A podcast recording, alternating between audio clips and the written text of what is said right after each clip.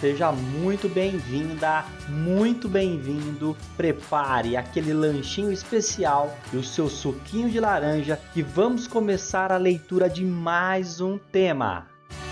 Você está ouvindo Redação Cast, o podcast para quem quer uma redação nota mil.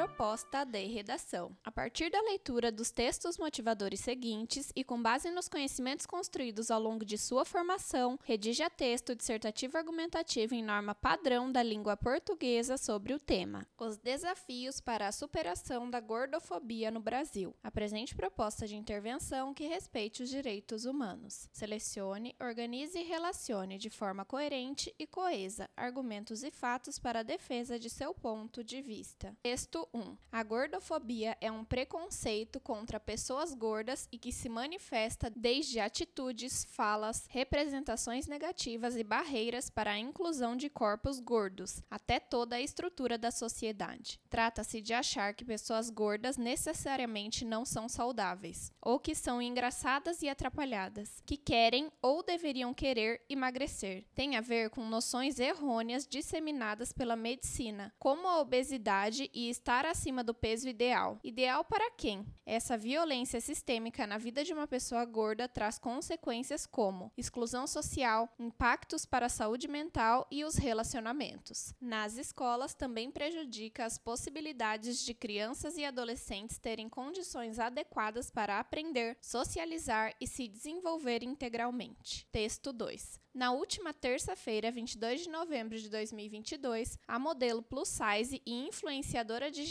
Juliana Neme afirmou ter sido vítima de gordofobia pela Qatar Airways, no Líbano. Segundo ela, a companhia aérea a proibiu de realizar uma viagem com destino a São Paulo por ser gorda demais. Em uma série de vídeos postados no Instagram, a modelo, visivelmente abalada, conta que foi barrada de embarcar na conexão do Líbano para Doha, no Catar, e posteriormente voar para São Paulo, no Brasil, por conta de seu peso. A aeromoça da Qatar disse que eu não posso embarcar porque eu sou muito gorda e não tenho direito a essa passagem. Estamos eu, a minha mãe, a minha irmã e o meu sobrinho. Nós pagamos 4 mil dólares por essas passagens. Agora, ela simplesmente se nega a dar as passagens e a me deixar embarcar no voo para Doha e de lá para São Paulo porque sou gorda. O que eu vou fazer? Desabafou. Juliana disse ainda que a companhia alegou que ela teria que comprar uma passagem executiva de 3 mil dólares ou dois bancos comuns para caber no assento e seguir viagem, pagando multa por não ter embarcado na data marcada.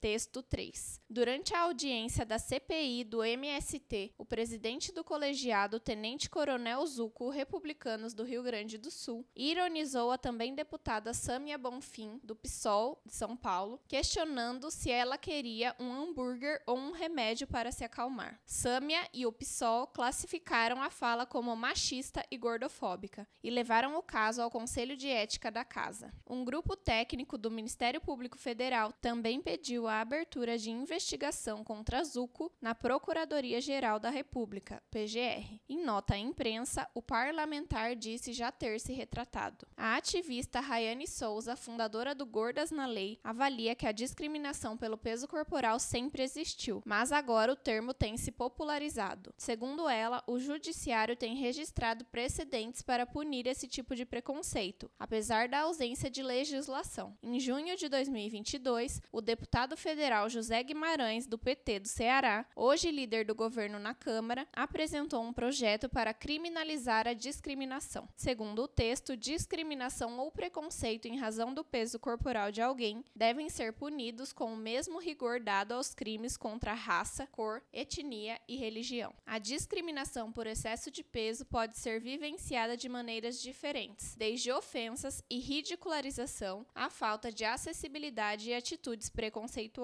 Proteção legal é importante e necessária para que ocorram mudanças sociais significativas, justifica. Texto 4. O texto 4 trata-se de uma charge. Favor verificar a proposta em PDF para melhor compreensão. Esse conteúdo é um oferecimento da Corrija-me, a plataforma preferida no ensino de redação. Saiba mais em corrijame.com.br.